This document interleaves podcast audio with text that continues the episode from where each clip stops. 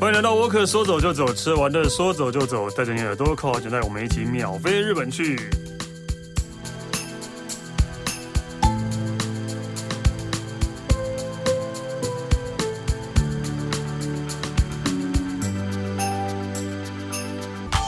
耶！今天我们现在要来讲日本了，然后我们今天讲到日本是啊、真的可能是大家比较少会去的地方吧。一般一般台湾如果要去日本的话，这这个地方或许不会是首选，但是因为呃，我们先欢迎 Alan，对。Hello，大家好，我是 Alan。但因为 Alan 对这边很熟，因为对这边很熟啊。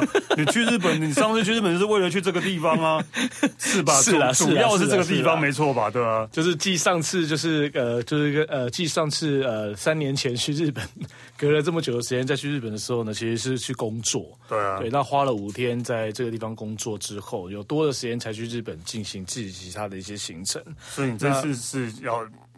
主要是因为要那个三重县嘛，日本三重。对对对，因为我是受到地方的地方的他们地方的观光的一个邀请，然后就前往到这个地方去。而且那其实而且你有想过，就是你哦那么久第一次回日本，居然是去三重县，我我还真的是万万没有想到，啊、万万没有想到会去三重县，啊、因为我本来。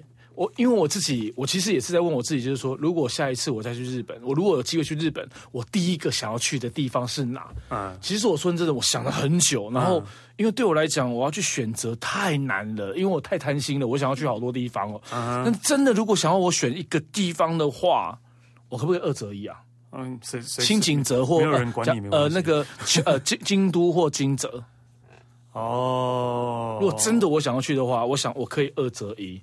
因为我因为我我一定是冲绳啊，冲绳没话讲，一定是冲绳。我想我想也，我想我想也是。结果我现在居然第一次也不是去冲绳哦，去巴厘岛是不是？没有日本，我要去东京啊，对吧？我第一次去日本也不是去冲绳，是东京哎。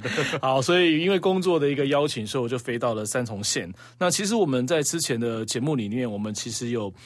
少少的啦，去接触到三重县的这一个地方，可能不像说这一集有这么多的机会可以去介绍三重到底有什么样的一个特色性，或者是有什么样好吃的啊、好玩啊等等的。嗯，因为其实它有点像是三不管地带。对对，因为它我要怎么讲？因为它很好玩哦，因为它落在。如果你现在你们要要飞到要要要要飞哪个机场会是最方便的？关西，有的人会选择关西，有些人会选名古屋。对，对对对，因为三重县刚好就夹在名古屋跟。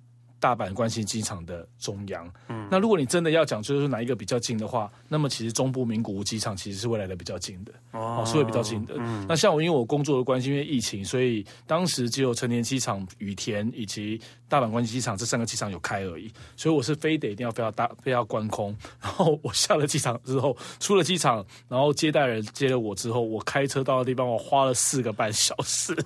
对都可以到高雄，而且只有中途上个厕所就继续又拉车，我坐了四个半小时的车才抵达到三重县。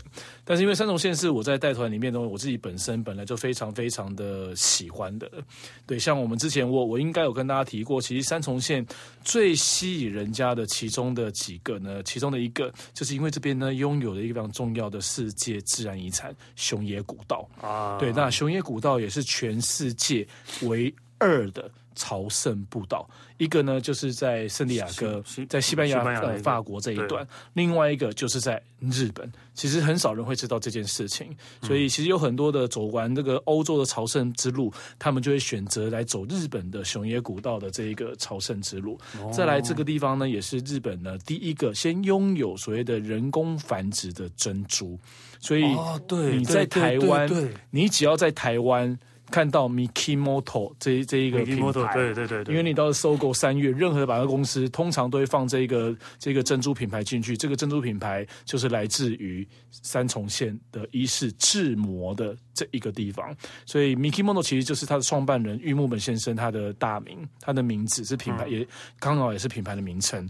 那再来，可能大家比较关呃比较熟悉的，可能有在新闻上有看到的，呃，虽然可能现在提这件事情，会多多少少会有一点伤。感，因为在二零一六年的时候，是由呃以前几前一阵子才刚离开的安，倍。的原首相安倍先生，他所主办的 G 七高峰会，然后他就特地选择在三重三重县伊势志摩这么漂亮的地方，在那一年二零一六年，包括了安倍先生之外，还有包括了当时的美国总统奥巴马先生都来到这个地方来举来参加这个会议，也曾经做做过旅游，那也因为这样的关系而带动了这个地方的观光。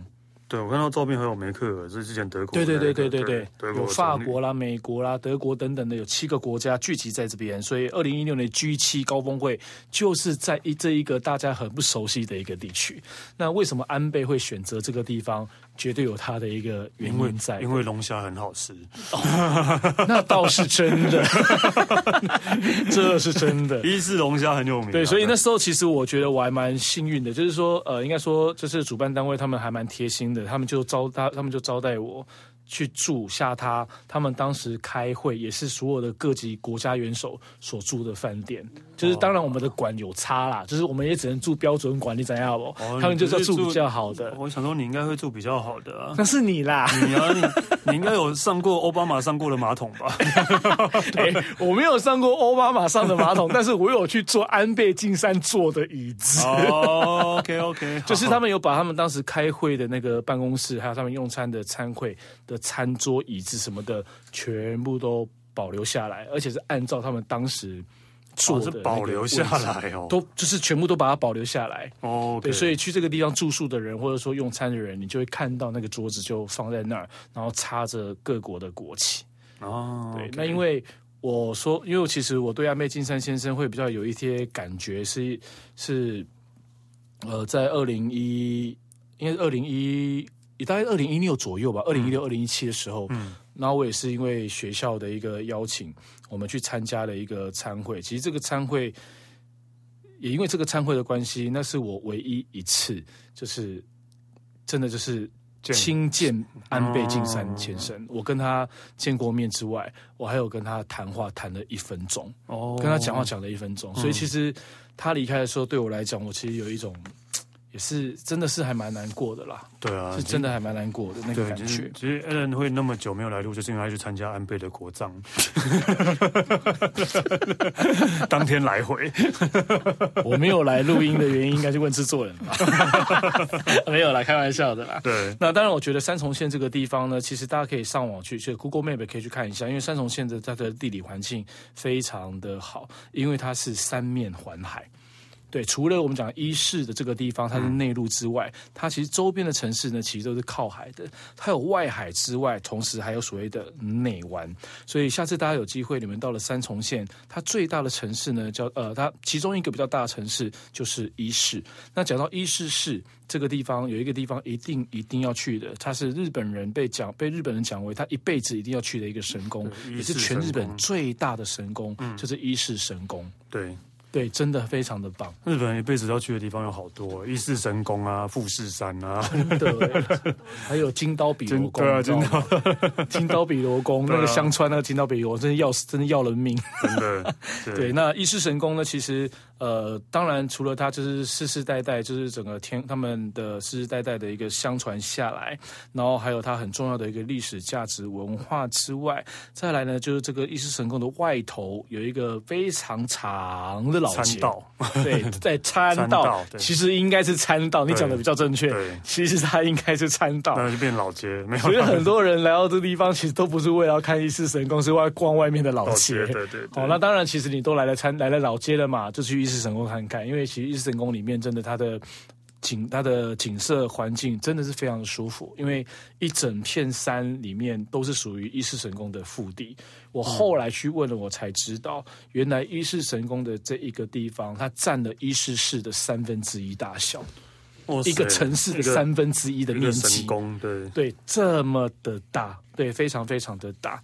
那他有他他们呃，他会这样对日本人崇拜，一定有他的原因在的。当然也欢迎大家可以去了解一下，就伊势神宫它的一些历史背景啊，我就不再多做介绍。嗯、那当然外头的那些朴参那些所谓的参道也好，或者老街也好，也是吸引了非常非常多的观光客来这个地方购物啦、逛街啦、吃东西啦、拍美美的照啊什么的，都是非常棒的一个选择。伊伊势神宫的参道啊，不不是参道，伊势神宫附近有一个很有名的它的乌龙面，对，很粗很粗的乌龙面，很粗很粗的乌龙面，还蛮爱吃的。对，还蛮你喜欢吃？你觉得 OK 吗？嗯，口感。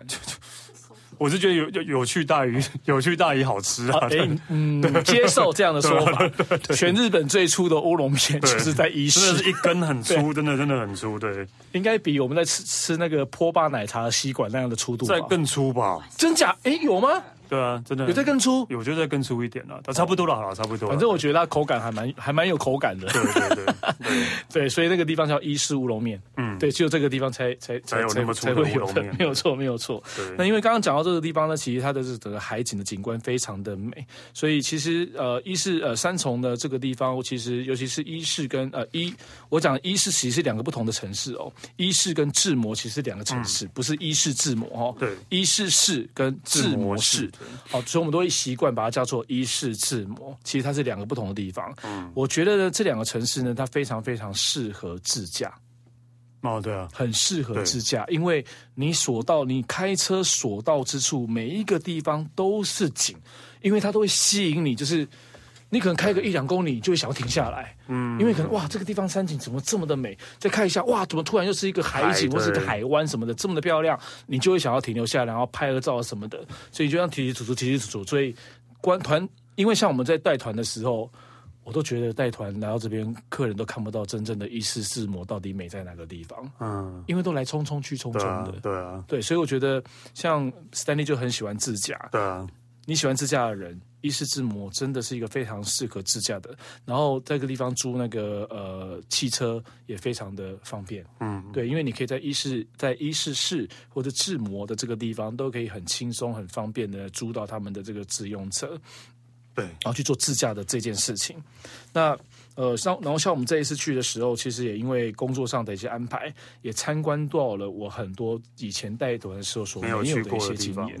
像之前我们在带团的时候，我们一定会去玩一个东西，DIY，就是就是采珍珠。对啊。但是我现在跟你讲，哎，对，我这样讲，旅行社会干掉我。然后毁了。但是我觉得这是一个很好的讯息啊，旅行社可以改嘛，可以变更好啊，哈。嗯。因为每次我们去采珍珠呢，我们的采珍珠是什么呢？他会把那个壳帮你打开。然后你就是拿一个很像镊子，然后去镊子去把那个珍珠采出来，对，结束，就这样子啊，哈，这就是我们在团体所谓的 DIY 体验。嗯没有不好，对，但是我觉得它可以让它更丰富性。像我们这一次的时候，我们就安排了，就是所谓的产珍珠的经验是怎么样的呢？我真的觉得在这是从头到尾让你知道这个采收的过程到底是怎么样。所以，我们就是拜访了一个科农，因为大家都知道珍珠它是养在那个牡蛎里面的，嗯，哦，在养在牡蛎壳里面的。那一个珍珠，它的这个所谓的我们要长到大概，譬如说我们讲零点五公分这样的一个一个厚度来讲好了，它至少都要花一年半，呃，一年到一年半的时间。才有办法可以长到这么样，因为它是它是它是它是那个碳酸钙一层一层一层一层一层慢慢慢慢附加上去的，所以它跟一件事情非常的重要，就是海域的营养度。这个海域到底好不好？嗯、其实有直接的一个一个关系的。对。那也因为呢，伊势湾的呃，伊势的这个伊势志摩，就是志摩这个地方，它的海域的这个海底的资源以及它里面的矿物质成分什么的都非常非常的好，才有办法可以去养育出这么漂亮的一个一个大这个这么漂亮的珍珠。所以那时候我们就跟着这个科农干嘛呢？出海。哇！先从到到海外的科棚，先先从打捞开始就对了。对，没有错。我们就是出海搭船，然后出海到他的科棚，然后就是那个那个老板，就是店那个科棚的老板，就把他一整捞的那个那个科那个科那个青科呃牡蛎拿起来，其实那里面都不是牡蛎，里面可能就是那个牡蛎里面都是有一颗一颗的珍珠，就隐藏隐藏在里头。然后我们把这个捞出来的这个这个牡蛎呢，带回到那个工坊之后。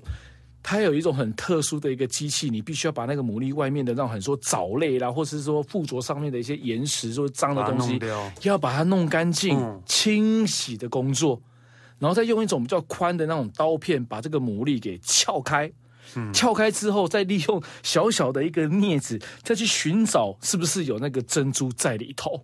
嗯、这个整个过程，我们都在从外海开始到科棚到回来工坊，都是你自己可以亲自去体验的。其实也是有可能找到没有找到珍珠。呃，是有可能的，有可能没有找到。而且你，而且就算你有珍珠，对不对？珍珠不一定是圆的哦，哦，它可能是长得是奇形怪状的哦。对对对对。所以其实这种对于对于那种养科呃养珍珠的人来讲，其实，在打开那个珍珠的那个瞬间，其实对他们来讲都是一种赌注。对啊，都是长得好不好，养的好不好，不是他们可以决定的。那是要老天爷或者这个海域要赋予给赋予给他们的。所以打开之后呢，然后如果没有珍珠的话，就可以直接吃掉牡蛎了。那个其实那个牡蛎是用来养殖的，那个牡蛎其实是不一样。对，养殖珍珠的牡蛎跟要我们食用的珍食用的牡蛎，那又是另当别论的，又是不一样的。对，又是不一样的。嗯。那当你把这个珍珠拿到了之后，其实你当然最简单就是把它洗一洗，可以带回家。但是其实他们现场他们会有 DIY，你可以做一些饰品。可能是耳环，啊、或是做个什么戒指啦，或者吊饰啊，各方面什么的。所以你现在可以从头到尾，可以一连串，很像一条龙的感觉，去体验到真正道道地地产珍珠的一个一个一个感觉。我觉得真的还蛮还蛮好玩的。对，对珍珠有兴趣的，我觉得超棒的。而且我那时候我看到一一串珍珠，我超想买的。哈。一串。好，我说一串珍珠，就是它是很像女女孩子在用的那种项链。式的，然后它的珍珠还蛮大颗的，我目测它的珍珠的厚度应该有一点五公分这么的大颗，然后有四十二颗，哦，然后很漂亮，很贵吧？那一串如果拿回台湾卖很贵，但是在当地买，应该每个人都会下手，嗯，很想买。我是不知道，就是怎么讲，现在年轻人还会喜欢珍珠吗？欸、对，你不知道现在韩国的韩国的天团偶像团体都在戴珍珠的配件吗？之前就是因为就是因为一个偶像，日本的呃韩国的一个一个偶像叫做叫什么去的，随随便拿的 G 什么的 G G D 还是什么，我我真的忘了、啊、G D 吗？对，我记得好像叫 G D 权志龙哦，对对对，就权志龙，嗯，就是因为他，他就是在脖子上就戴了一串很漂亮的白色的珍珠在在上面。当然，他是有做过不同的一些装饰的，让它变得非常的潮，然后就不会感觉说珍珠好像是只能用在女生上面，其实连男生都可以戴。是的，但是那是那是权志龙，那是 G D 的关系啊。对，就是不管他的那个不管出任何东西啊，他都一定都会打满。他他自己品牌出了一个那个夹子。就是那种一般文具用那个夹子，卖一千多块，也是照卖啊，台币一千多块，对啊，夹在帽子上这样，对，哦，几年几年前的事情了，对吧？太夸张了，不一样，不一样，不能这样，不能一起同一起盖了的。但是因为对我的印象来讲的话，珍珠真的。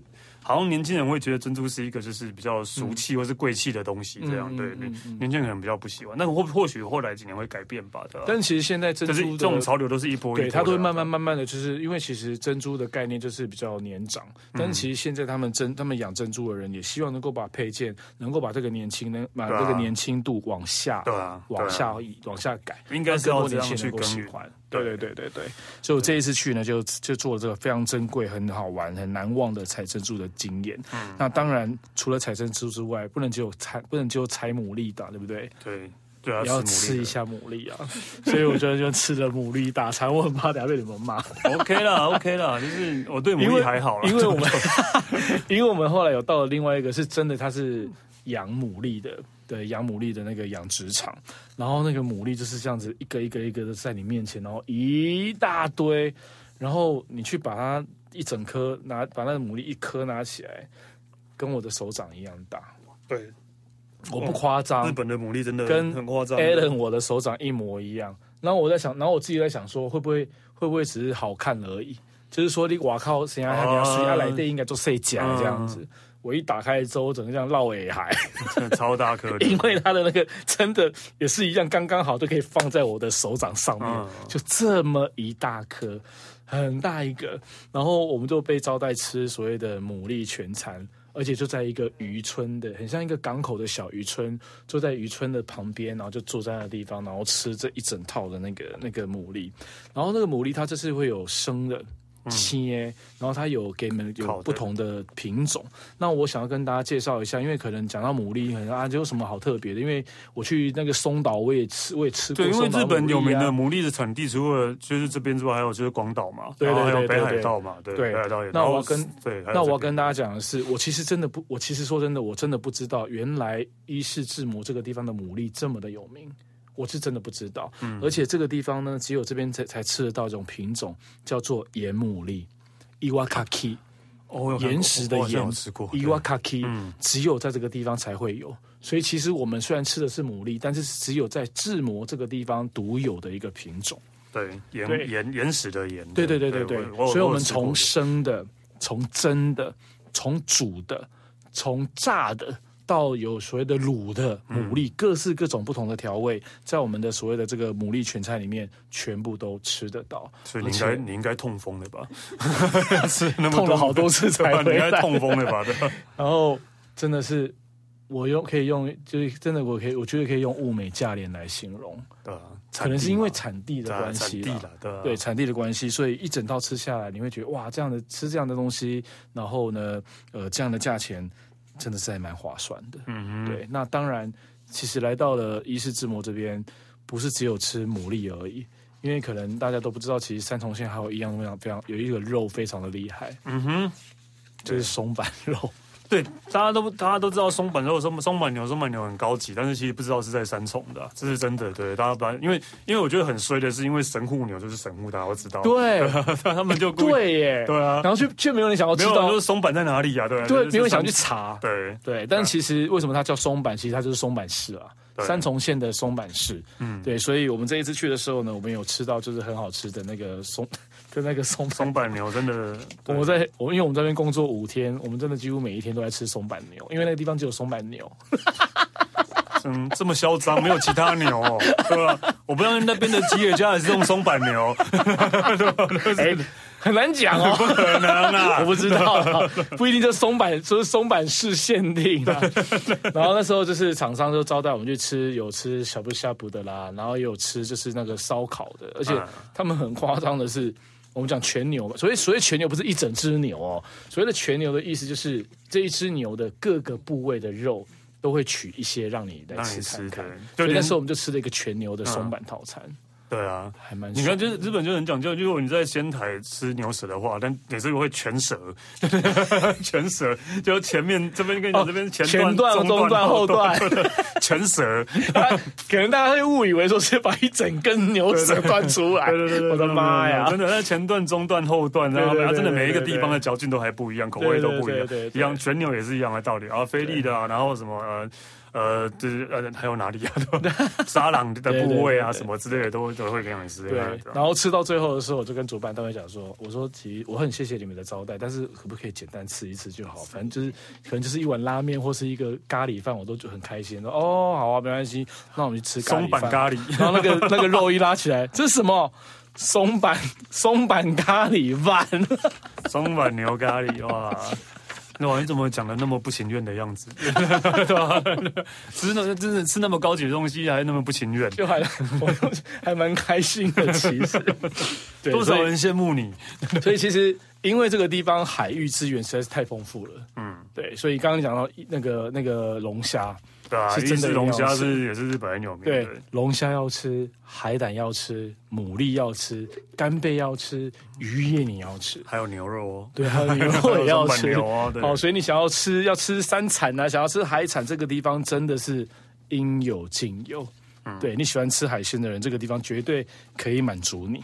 那你也可以透过不同的方法来吃海鲜，因为其实这个在之前我们也有他也有去聊到这样子的一个，它算是一种传统文化吧。嗯，而且它是被列为所谓的无呃无形文化财产，对，被登录无形文化财产。要跟大家分享呢，就是只有那个发祥地，就是从这个地方开始有的，就是海女。对，我记得你这个之前是不是有讲过？我有讲过，对，那是因为我们在讲，我记得我们是在讲神社的关系，嗯，所以这一次我们有去讲神社，就是海女在拜的神社。对对对对对。后来是因为因为讲神社，所以讲到海女，对，但是只有稍微的带过而已。然后我这一次我去我去三重县的时候，我发现现在不是只有海女了，嗯，有海男了。哦，就是男男为什么为什么男生也？因为这个行业已经慢慢慢慢的没落了。因为既然叫海女，通常因为以前这个工作只有女生只有女生在做，然后呃，现在像我这一次去，我遇到一位一位，对我来讲应该是阿嬷了，嗯，阿嬷级的，八十四岁还在做，还在做，嗯、然后他们就是当然他。他还是很乐观的在看这一件事情，因为他们其实明明知道，就是说像这个产业这个传承，其实慢慢的已经没有人要做了。对啊，尤其是年轻人，因为他他真他自己很坦白讲，他说他他很辛苦，嗯，没有钱，没有什么钱，很辛苦，没有什么钱，对，然后没有人想要做。还不如去外送，穿着海女的衣服是不是？然后海底捞出来，然后 Uber，对对对，Uber，哎，这个是不错的一个概念哦，自产自销，自己送。对，所以现在这个产业其实真的是慢慢慢慢的没人要做的。那其实后来才发现，就是说男生其实男生对于水性其实不比女生差，甚至比女生更好。啊、再来还有一个很关键的就是呼吸，就是我们讲所谓的憋气啊，肺活量啊，肺活量，对，肺活量。嗯，其实你在海里面的时间越越久，你可以捕捞的东西是越多的，所以后来呢，才被允许，就是说男生也可以加入海女的一个行列。当然，是不是叫做他是不是也被称作为海女，我们不知道，因为其实我我没有特别去问，所以我们自己就开玩笑，就是说啊，他应该叫海男。嗯，对，所以我们在海我们在沿岸的时候，我们就真的有看到，就是有男生。就是女男版的海女穿着衣服，然后潜到海里面，就是只有一个一个，他没有呼吸器哦，他没有那个氧气面罩哦，啊，他没有氧气筒哦，他只带一个面罩跟呼吸器面罩管子而已哦，就潜到海里面去了，就浮潜的装备，就在我面前活生生的生呃拿马后手，就是就是。现场表演出来，啊、对，所以其实还蛮还蛮震撼我的。所以如果连小你们到了伊势到的伊势志摩这个地方，其实也可以到他们所谓的这个海女小屋去体验一下他们海女的这样子的生活。当然不是说要你潜到海里面去，这件事情你们没有办法去做的，因为它是为它是关系到生命安全的一个问题。你们可能是有机会可以去看而已，但是去体验这个主要是让大家知道，就是说这个整个一个工作的一个性质，以及他们一直以来他们遭遇到的一些问题。文化上的一些事情，还有现在接着要面临的文化传呃传承的这件事情，还有他们平常的一些生活。嗯、那最后最后最后的话呢，当然也是要去尝一下他们这些海女们呢，为你们亲自去撩，对，对真的是海里面捕捞上来，亲自为你们料理的海鲜。嗯，对，所以那时候也是跟海女聊了很多，然后准备了很丰富的海鲜给我们吃，有鱼啦，有一整只的那个花枝，然后还有那个海胆呐、啊，哇，干贝啦，龙虾什么的。对，哇塞，你真的会痛风，你就回来去看医生了。大家如果想要痛风的话，可以去医师治。真的，对，但是重点是就是海女的她这个一个故事背景啦。我觉得可以透过这样的一个一个接触，然后可以去了解到，就是说海女对于日本他们的存在到底是什么样的一个一个感觉。嗯哼，而且重点是这个地方的一个渔村文化真的很棒，还还保留渔村文化真的很好，真的非常好，我觉得很。传统，对，不至于原始，但是就是很传统。所以你不要想说那个地方的建筑物多漂亮、多多多多堂皇，没有，没有就就就是要就是不要这样才好，就不要这样才好。就是用木造屋，就这样定定的盖 Kiki 出来都是安那些，因为这个就他们平常的生活工作的模样。嗯，对，所以。呃，刚刚讲到的是海女，那我刚刚讲到这个海南，我在海南，我在我这个海南，我在哪边看到的呢？嗯、因为呢，这个地方有一个地方叫做大王旗灯塔，我觉得灯塔说真的吸引力对我来讲真的还好。啊，打毛鹅卵比啊，对吧？哈，所以呢，其实这个地方呢，有个大王大王旗灯塔。那讲到大王旗灯塔，主要是因为它刚好在悬崖峭壁旁边的一根一个一个铁塔，呃的一个灯塔。再来是因为一个灯塔，再来是因为它周边的海景跟它的整个岩石峭壁所拍出来的景色，真的非常的漂亮，真的很美。还可以看到海，真的真的真的很美。然后好玩的是什么呢？当你到了这个大王旗灯塔，你深入到他们这个地方的一个村落，就像小小的一个地方。这个地方呢，还有另外一个称呼叫“猫的村落”。哦，从你一下车在停车场开始，沿路走到那个大王旗灯塔，都是猫，就跟活动一样嘛。对，而且它不是野猫啊，真的，它都是有人养的村民。但也不是说是谁的猫啦，就是村民一起养的。对对对对对对对对对对。然后你就你就会发现很多人就很多那种爱猫族走进去都会很疯狂，啊、对，尤其是女孩，就是日本的女孩子，啊、看到就开始啊，卡哇伊，这样就开始了，然后又高八度的又来了，啊、真的。真的，而且爱猫的人更可怕，对 他们，他们对猫真的是会更执着。对，对，所以很多人来到大王旗灯塔，其实并不是为了要看灯塔，其实是想要去跟那些猫玩。对，那其实他现在也是因为疫情的关系，也是还蛮没落，因为其实他们这个地方沿途很多的一些道路店家，其实都在卖珍珠的。然后我去的时候，其实一间一间都在关，对，因为都收起来，因为都没有观光客，都没有观光客。对，所以也希望疫情之后开始，这个地方也可以慢慢的蓬勃出来，再再复苏一下。那这边呢，其实也是一个小小的渔港，所以这边有很多很多的一些那种所谓的，我们就像我们去大稻城，还是说我们可能去渔港港口，都会买到一些海产，嗯，什么的，在这个地方都可以买得到，尤其是干货啊，晒鱼干很好吃。然后我第一次在这边，就是我去的这边呢，我第一次吃到了河豚的晒鱼干。哎呦，好好吃哦！真的，哦我第一次吃，因为我那时候河豚干，因为其实因为我想说那个东西要带回台湾，其实说有点麻烦。其实鱼干是可以带回，鱼干类可以，可以的。问题是它是鱼干。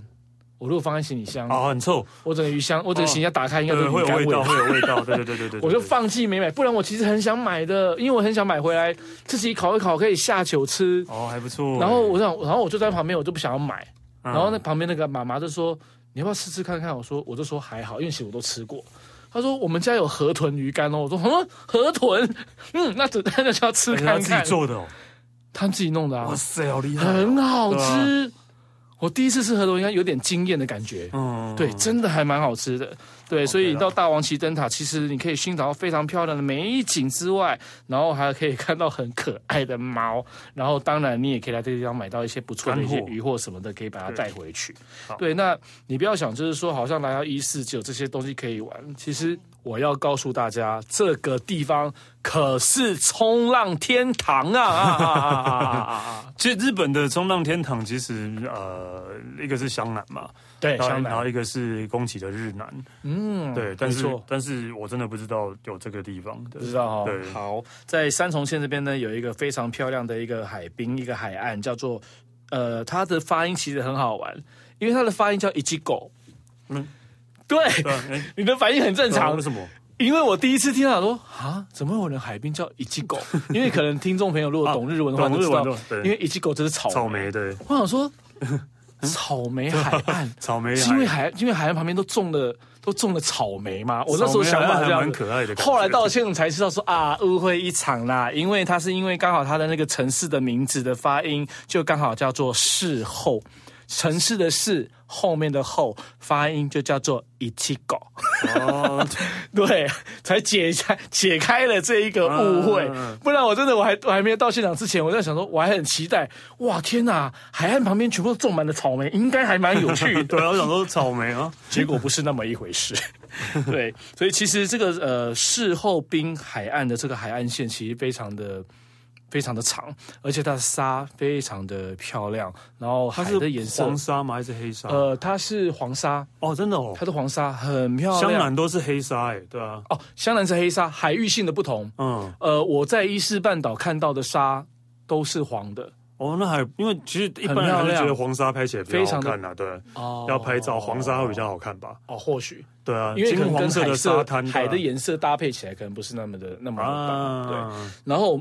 天气也是很不错，所以整个海岸线包括了整个海的蓝，然后那个整个浪高的白，然后还有天气天空的这个蓝白云这样子，感觉真的是非常的漂亮。然后就很多人就在这个地方享受着冲浪的乐趣。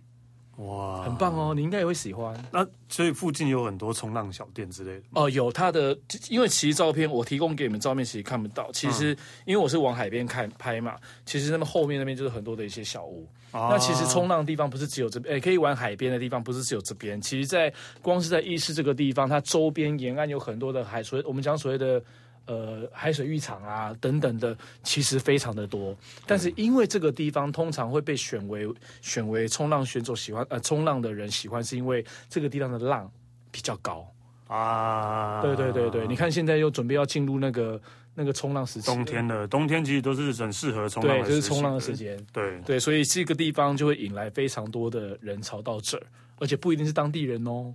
是别的城市别的城市就喜欢冲浪都会，可能是你看那个名古屋的人啊，对，对啊，或者上面的哪个哪个城旁隔壁的和歌山的来呀、啊、什么的，嗯、就这个地方呢就被选为非常棒的一个冲浪的一个地方，叫做事后滨海岸。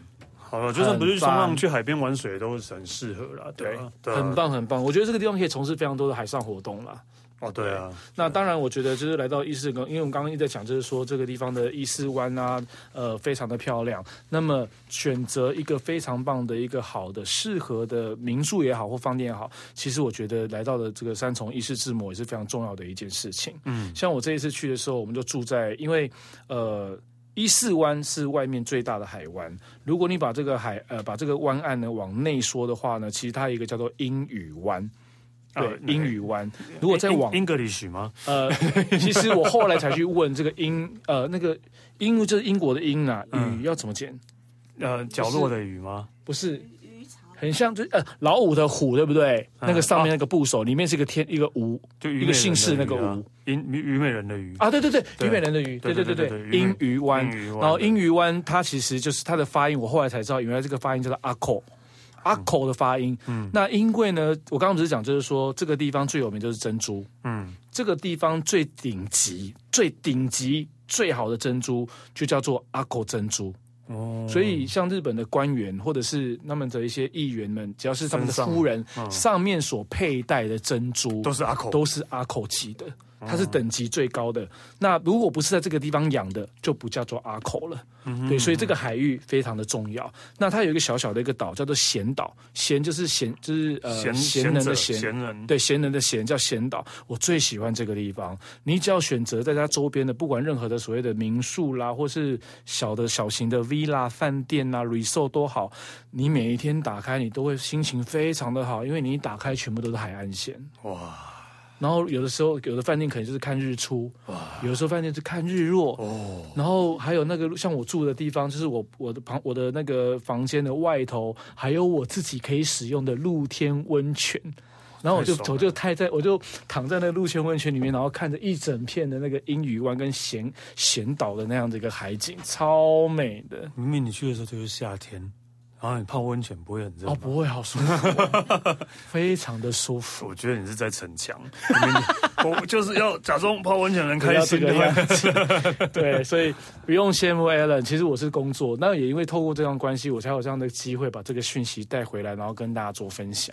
所以我真的很推荐，很推荐大家有机会可以到这个三重县去伊势跟志摩这个地方去走一走，去看一看。有了，我真的会想去的，真的像你讲，我也想去那边开车了。对，但是应该是要等下。夏天的时候了，嗯，会比较适合，就是天气没那么冷的时候比较适合，对对，因为毕竟都是还是会跟海有关这样。是的，明年好了，明年规划一下，明年三重见。对，OK，我们谢谢 Alan，谢谢 Stanley，然后沃克说走就走，吃的玩的说走就走，下次见喽，拜拜。